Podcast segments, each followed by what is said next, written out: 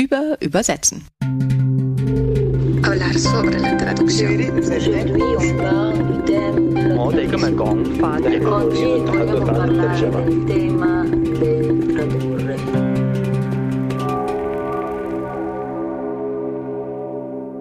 Herzlich willkommen zu Über Übersetzen.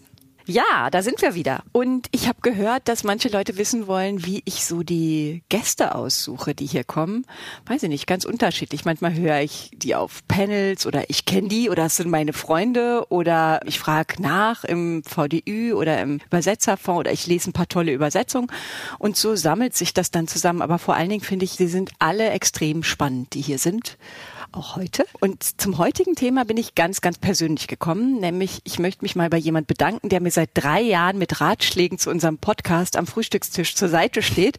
Das ist nämlich Andreas Rüttenauer, ohne den ich das hier so nicht geschafft hätte. Und der ist Journalist und daher ist das heute wie so ein kleines Dankeschön, nämlich ein Podcast zum journalistischen Übersetzen. Wir haben heute aus Hamburg Friederike Meltendorf zu Gast. Die arbeitet seit 2015 bei der Online-Zeitschrift Decoder die russische und belarussische Medien ins Deutsche übersetzen und so zugänglich machen. Da leitet sie die Übersetzungsredaktion, ist für Buchprojekte, Veranstaltungen und Fundraising-Aktionen mitverantwortlich. Und außerdem ist sie noch Diplomübersetzerin und arbeitet seit 2003 als Literaturübersetzerin aus dem Russischen und Englischen ist für ihre Arbeit als Übersetzerin mehrfach ausgezeichnet, zuletzt mit dem Hamburger Förderpreis für literarische Übersetzung 2013. Außerdem unterrichtet sie literarisches Übersetzen und ist Mitglied des Hamburger Instituts für angewandte Kulturforschung Postkartell. Und ich bin Yvonne Griesel, Übersetzerin, Dolmetscherin, Autorin, Wissenschaftlerin und spezialisiert auf die Übertragung fremdsprachiger Inszenierung im Theater.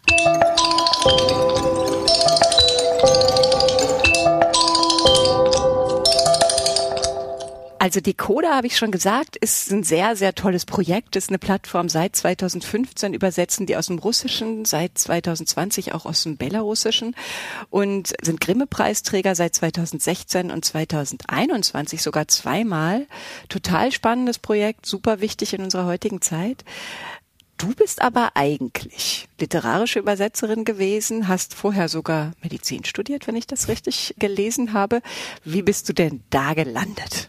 Wie bin ich da gelandet? Also ich wurde gefragt, ob ich einen Text für die übersetzen kann, als Ach. Decoder gerade gegründet wurde, weil dazu muss man sagen, der Gründer Martin Kroos, der war 2012, 2013 und überhaupt auch schon lange Jahre davor viel in Moskau mhm. und hat aber während dieser Zeit dieser Balotnaya-Proteste, die eine wahnsinnig oppositionelle Kraft eigentlich gezeigt haben in Moskau, das haben wir heute schon wieder leider mhm. alles vergessen, aber damals hat er gedacht, ich muss das in Deutschland lesbar machen, hörbar machen. Und hat sich dann Decoder ausgedacht.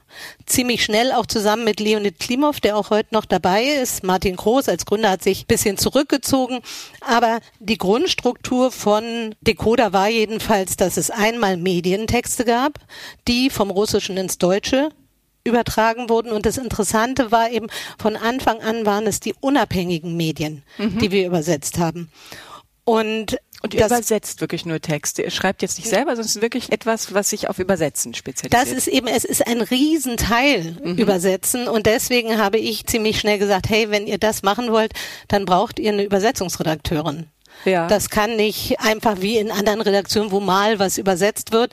Dafür ist es zu sehr, dass dieser Teil zumindest sehr auf Übersetzung basiert. Mhm. Es gibt ein anderes Standbein bei Decoder, das muss ich auch noch sagen, weil wichtig ist, dass diese Texte und diese ganzen Informationen, die zum Teil für uns sehr fremd sind, kontextualisiert werden. Also es gibt immer kleine Erklärungen mhm. und es gibt auch manchmal große Erklärungen. Diese Wissenschaftler, die schreiben dann für Decoder sogenannte Gnosen. Das kommt mhm. von dem griechischen Wort Gnosis, Wissen. Und mhm. das sind also zitierfähige Wissenstexte, die dann jeweils verschränkt sind mit den Übersetzungen.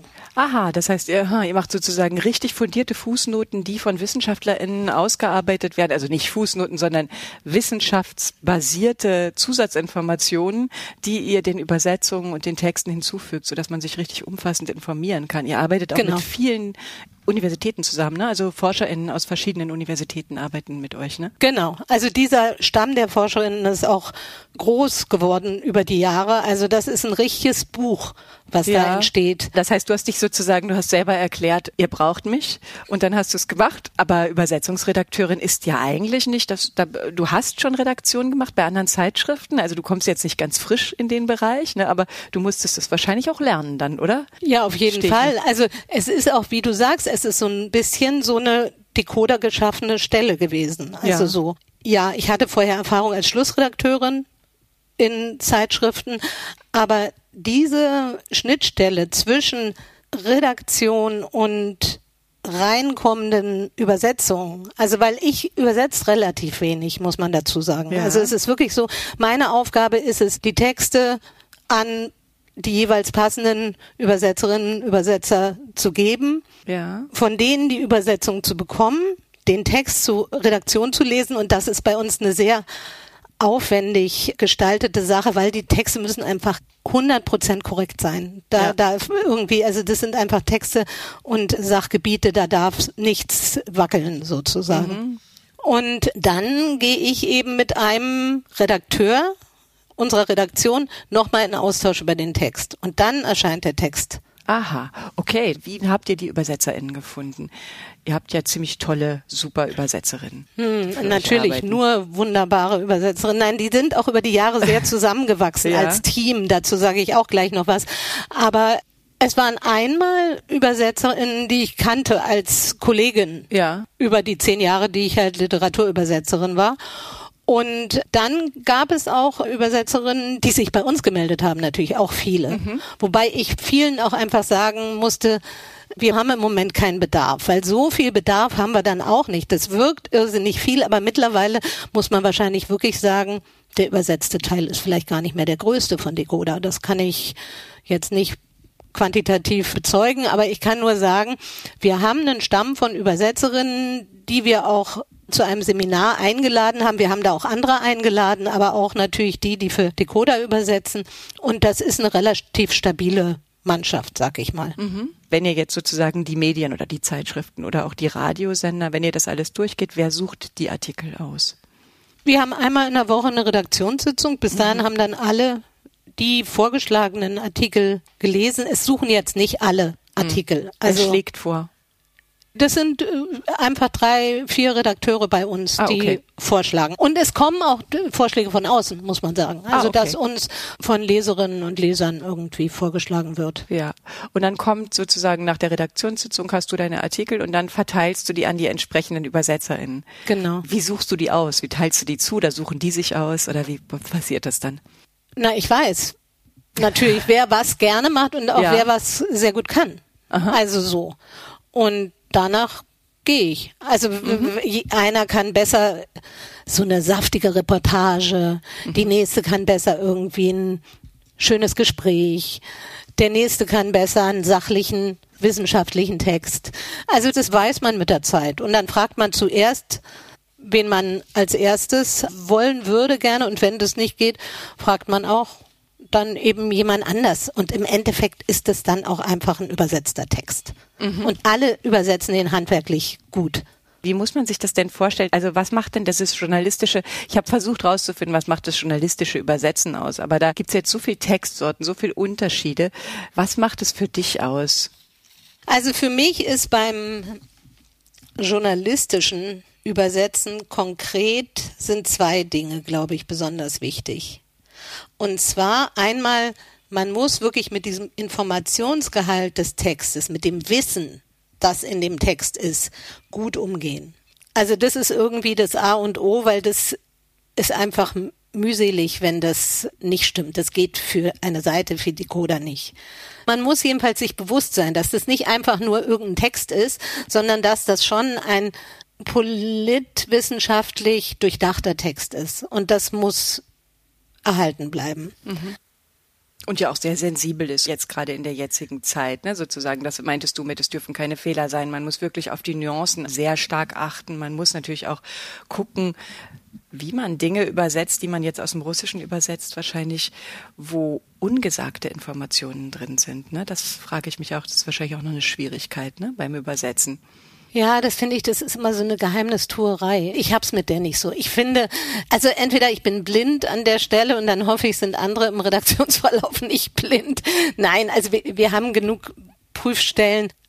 Okay. Was ich eher wirklich denke, ist, dass es einmal eben wichtig, sich des Wissens, was da drin ist, bewusst zu sein. Und das andere, und das ist sozusagen das auch, was ich aus meinem Übersetzungsstudium noch seinerzeit mitbringe und was besonders wichtig ist, ist eigentlich, dass ich den Eindruck habe, wir müssen wirklich eine ideale Verstehbarkeit haben. Da gibt es einfach auch bestimmte Gesetze, wie deutsche Sätze gebaut sein müssen, damit sie besonders gut verstehbar sind. Und darauf muss man, denke ich, bei Medientexten besonders achten. Ich glaube, das ist einfach etwas, was wichtig ist, damit es nicht zu mühselig wird. Also mhm. ganz schlicht. Und wo man auch sozusagen, wo ich bei literarischen Texten den Leserinnen und Lesern viel mehr zumuten würde.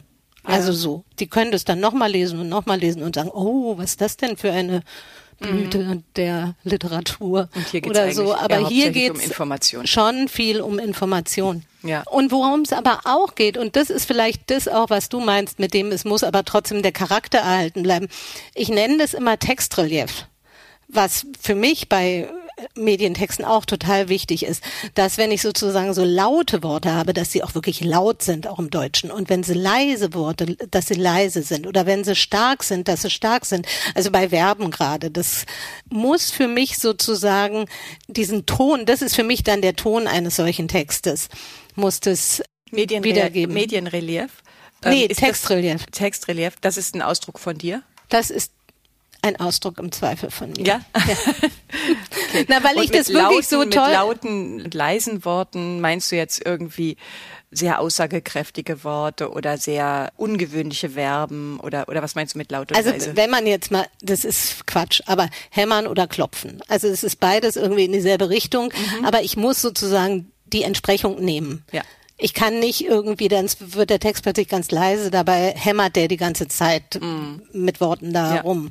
Also das ist das, was okay. ich meine. Ja, das ist eigentlich nicht so weit weg von anderen Formen des Übersetzens, ne? aber das ist immer das, wenn man sich sowas vornimmt und sagt, was macht eigentlich das journalistische Übersetzen aus, hattest du auch im Vorfeld schon zu mir gesagt, dann guckt man sich ganz genau an und dann denkt man, na ja, das ist vor allen Dingen sehr gutes Übersetzen mit sehr viel Recherche und man achtet sehr genau auf die Stilebene, auf die Textsorte, dass man die sozusagen sozusagen adäquat rüberbringt. Ne? Ja.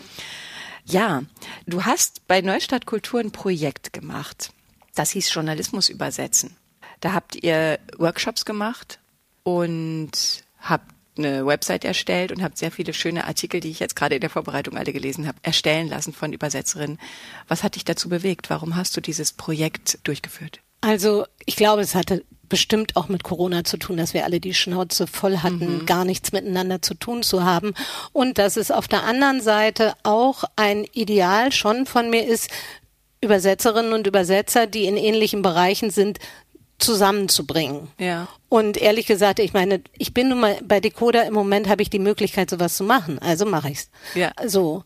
Und das war sozusagen die eine Sache. Und die andere Sache, die mir aber eben, und da hast du auch schon drauf Bezug genommen, sehr doll am Herzen lag, war, dass Übersetzerinnen und Übersetzer, die Lust haben, mal über das eigentlich genauer nachzudenken und zu schreiben, was sie da jeden Tag tun, ohne jetzt proaktiv irgendwo hinzugehen und sagen, ich schreibe jetzt hier euch einen Text über lalala, weil das ist nämlich ganz schön auch Arbeit dahin zu kommen, bis man überhaupt ein Thema gefunden hat, über das man schreiben will.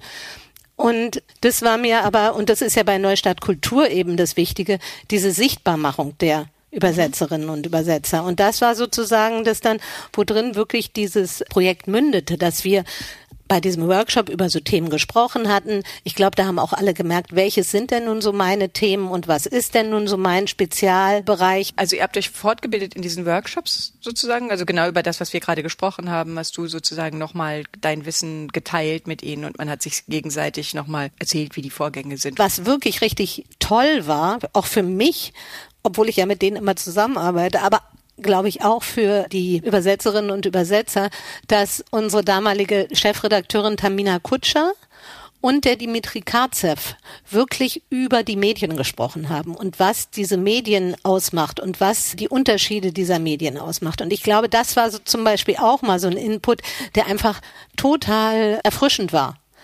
Weil natürlich kennt man die und jene Medien, aber wenn wirklich richtige super Journalisten über sowas reden, mhm. dann ist das nochmal so ein Wissenszuwachs. Also das war sozusagen auch das Ziel, dass die Übersetzerin mal mit den Journalisten zumindest oder Journalisten zusammenkamen und irgendwie äh, sich da austauschen konnten an mhm. der Stelle. Also das fand ich wirklich einen sehr wichtigen. Ja.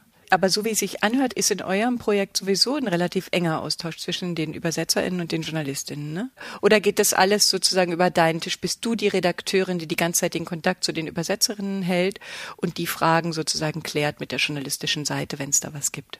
Im Grunde ist das so. Mhm. Nun hatte ich jetzt die letzten paar Wochen äh, Ausfälle. Also, ja. Äh, warst krank. Ich war krank. Ja, genau. genau.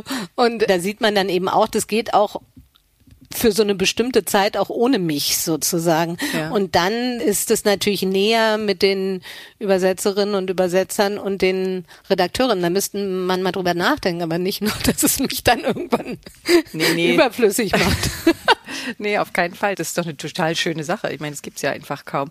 Mhm. Ja, genau. Und ich habe in diesen Artikeln gelesen, die ihr da auf eurer Seite habt, sozusagen, wo die ÜbersetzerInnen selber von ihrer Arbeit geschrieben haben. Da hat zum Beispiel Hartmut Schröder ganz interessanten Tagebuch geschrieben und hat mal Vielleicht ist das nämlich was, wenn wir jetzt gerade haben wir ja so versucht rauszufinden, was macht das journalistische Übersetzen. Also da kann ich auch noch mal mit Larissa drüber sprechen später. Gibt es wirklich harte Abgrenzungskriterien. Aber in diesem Tagebuch kommt was raus, was wahrscheinlich wirklich sehr typisch ist für journalistisches Übersetzen. Er kriegt Donnerstagabend den Text von dir und der muss dann irgendwie Sonntagmorgen oder Montagmorgen in der Redaktion sein. Ne? Und da kann man sehr schön lesen, wie es alles geht, was er sich alles denkt, was alles passiert an diesem Wochenende in der Übersetzung. Ist das was Typisches? Das ist das Typische, glaube ich, dieser Zeitdruck, unter dem ja? das steht. Also das ist auf jeden Fall so, weil selten ist die Anfrage, können wir in drei Wochen diesen Text haben, mhm. sondern meistens ist die Ansage, wann geht's am schnellsten. Ich lasse jetzt auch öfter übersetzen, zwei Übersetzerinnen sehr oft zusammen. Die sind quasi so ein richtig gutes Tandem geworden. Mhm. Und das ist die Sache, aber es ist in der Tendenz sehr schnell. Und wenn es ganz, ganz schnell gehen muss, dann machen wir es halt in-house.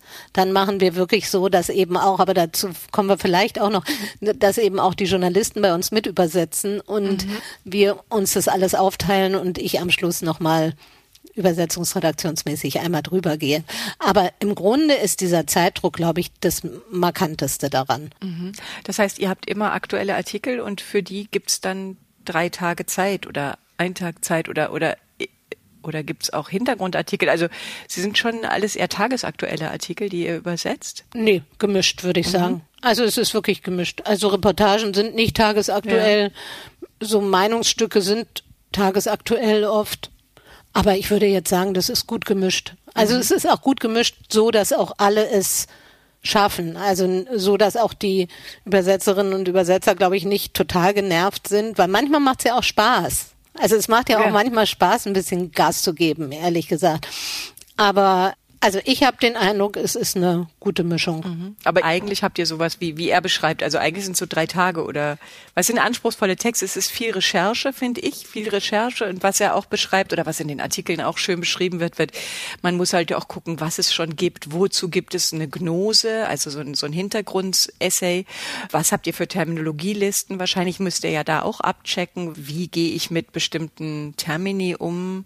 Äh, also, äh, Krieg, Militäroperationen, wäre, oder was weiß ich. Ja, nein, das muss dann alles angeglichen werden, aber das müssen nicht unbedingt die Übersetzer alles machen. Die müssen auch nicht checken, ob es eine Gnose zu irgendwas gibt. Ach, das, das ist Redaktions nee, ah. das ist sogar Redaktionsarbeit, weil die Redakteure dann diese kleinen Texte oder eben Gnosen rausgeben, aber Ah, okay, ja, dann sag noch mal. Das heißt, du hast die Übersetzerinnen, die müssen relativ zackig arbeiten, müssen ein bisschen recherchieren, aber dann kommst zu dir und du gehst sozusagen noch mal redaktionell drüber und gibst die korrigierte Fassung noch mal zurück oder muss die Übersetzerin das dann schon aus der Hand geben und es war's? Da haben wir jetzt das Thema, was ich mit Larissa Schippel ein bisschen interessant hatte, weil die Übersetzer kriegen diesen Text nicht zurück.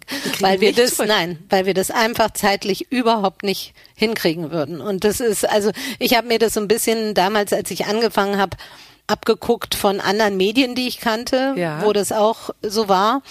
Und habe das dann auch so gemacht, einfach weil es sozusagen nicht praktikabel wäre bei der Schnelligkeit, mit der wir Texte irgendwie durchkriegen. Aha. Ist das okay für die ÜbersetzerInnen? Ich glaube, es ist mittlerweile okay. Mhm. Ich glaube, es war am Anfang eine Gewohnheitssache. Also es gab welche, für die war es von Anfang an völlig okay. Mhm. Also so. Und dann gab es schon welche, die gesagt haben, hm, hm, hm.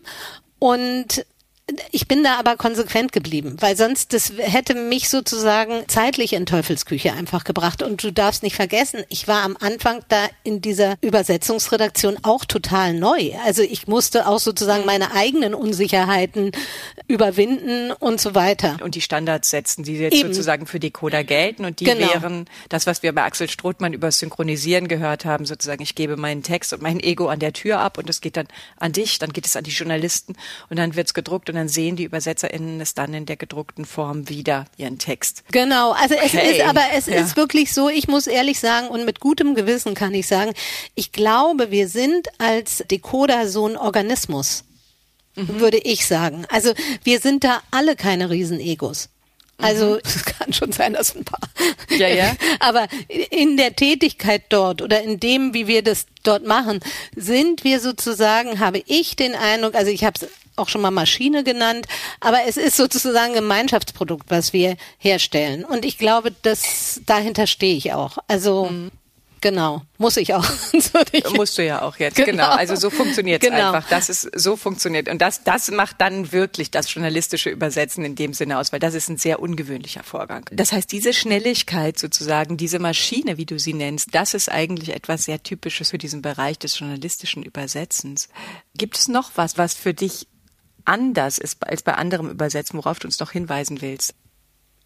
Also ich persönlich finde gut, dass es so eine Art Teamarbeit ist. Das ist für mich schon was anderes als vorher lange, lange Bücher zu übersetzen, alleine am Schreibtisch. Ja, da wollte ich nämlich jetzt darauf hin, darauf zurück, ist, du übersetzt also jetzt sehr wenig im Prinzip, ne? Hast du gesagt, du machst hauptsächlich diese Redaktionsarbeit, das heißt, es ist ja eher ein Lektorat, was du machst, dann für diese Texte, übersetzt aber ab und zu noch selber auch Texte für Decoder oder eher gar nicht? Eher wenig. Also wirklich, äh, wir machen das, wie gesagt, manchmal schnell. Mhm. Also wenn es ganz schnell gehen muss, gibt ja Situationen. Aber ansonsten eher wenig. Und das fehlt mir auch. Also ja. das weiß ich auch, dass es mir fehlt. Aber auf der anderen Seite könnte ich es auch nicht unterbringen. Also ja. weil man für Bücher ja eine ganz andere Möglichkeit haben muss, sich in die Tiefe zu begeben und rein zu begeben und drin zu sein und auf der Strecke zu sein sozusagen. Und das kann man ja nicht beliebig unterbrechen. Das stimmt. Und wenn du selber übersetzt, so in-house, wie du gesagt hast, also mit den Journalistinnen zusammen, wie geht das dann? Also das heißt, das sind dann Sachen, wo du gesagt hast, wir müssen teilweise ganz schnell übersetzen, in einem halben Tag oder so nehme ich an, dass ihr einfach schnell was übersetzen müsst, was reinkommt. Und da arbeitest du zusammen mit einem Journalisten meinetwegen an einem Text oder wie funktioniert das? Ja, wir sagen, wer kann mitmachen und dann eins, zwei, drei Rike teilt ein. Ich mache immer den Anfang, damit ich sozusagen auch von der Textstruktur, also von diesem Diepel-Phänomen, dass man eigentlich einen Text herstellen will, ja. dass ich da von Anfang an drin bin und dann machen noch zwei andere meistens, also meistens machen wir sowas zu dritt. Das mhm. ist in der Länge, wo man gut zu dritt irgendwie drei Absätze längerer Art. Und alle bei euch in der Redaktion sind zweisprachig, also alle können Russisch und Deutsch oder Belarusisch. Ja, fast alle, aber im Grunde schon.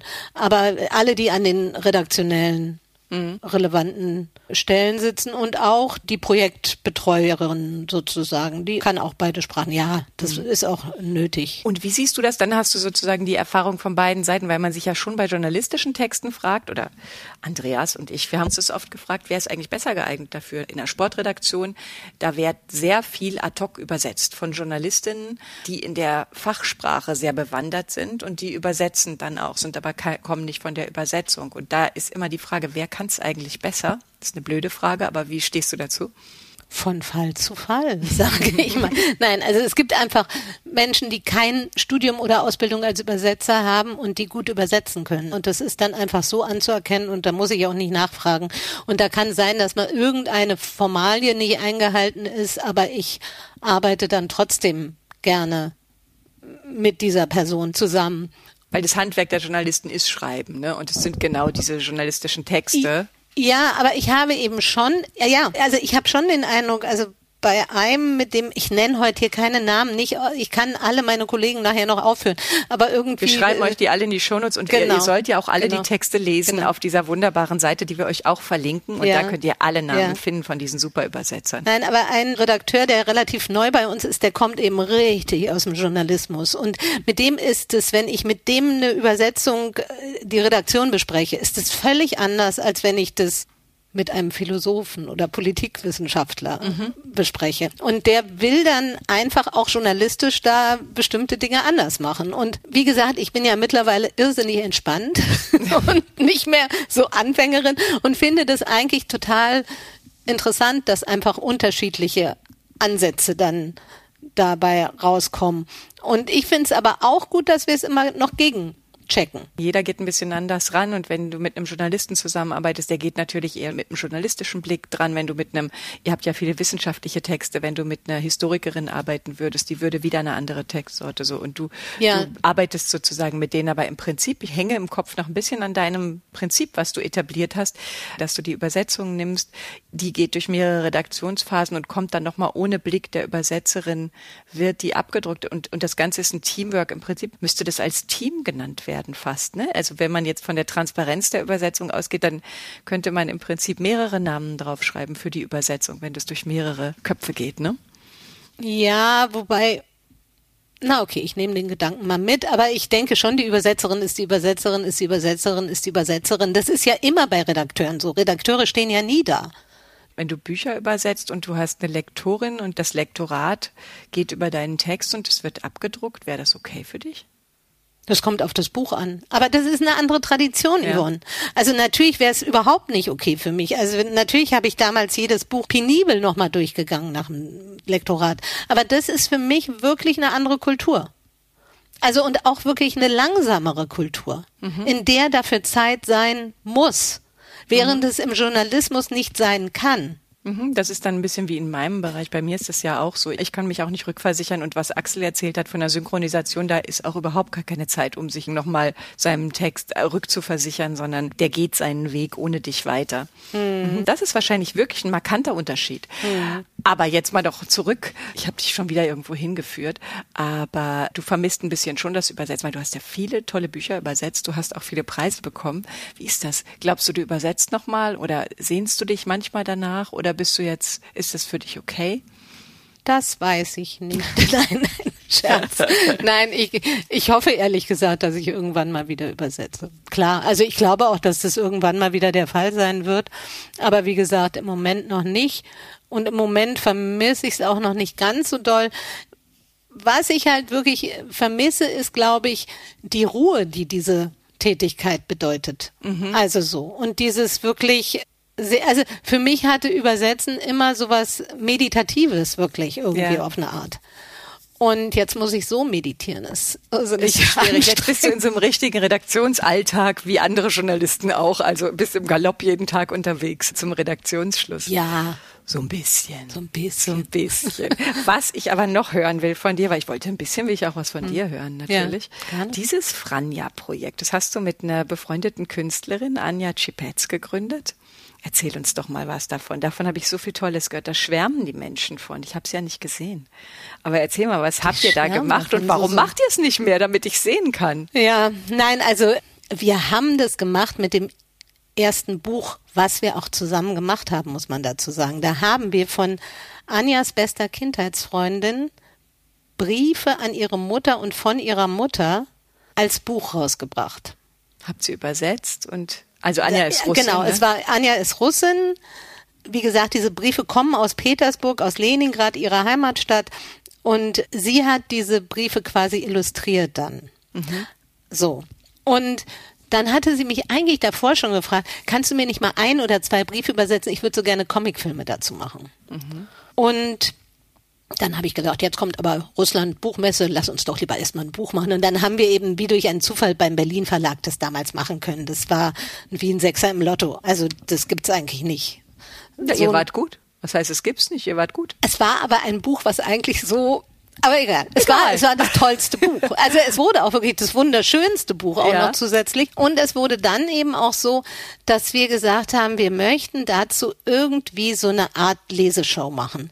Und zwar, weil natürlich die Sachen, die in diesem Buch beschrieben werden, also Russland war schon damals schlimm. also Besonders. Sachen, ja, genau. Und insofern dachten wir, hm, dann machen wir dazu so eine Leseshow, dann nimmt es so ein bisschen, äh, um da reinzubringen, was wir daran eigentlich auch so toll finden. Das kannst du dann ja doller betonen. Also ihr habt die gestellt. Filme gezeigt, ihr habt gelesen, ihr habt das Buch gezeigt, gespielt oder was habt ihr gemacht? Genau, das heißt, ich habe manchmal auch gesungen. Du hast auch gesungen. Ach, voll schön. Ja, genau. Und dann kam der eigentliche Witz. Wir wollten eigentlich, dachten wir, wir machen jetzt ein neues Produkt. Wir bringen Buchtrailer auf den Markt. Buchtrailer gab es damals noch gar nicht. Und ehrlich gesagt gibt es die bis heute auch nicht, weil das ist vielleicht unmöglich. Ich finde trotzdem, wir haben die schönsten Idee. Buchtrailer gemacht, die es gab, aber wir waren vor der Zeit.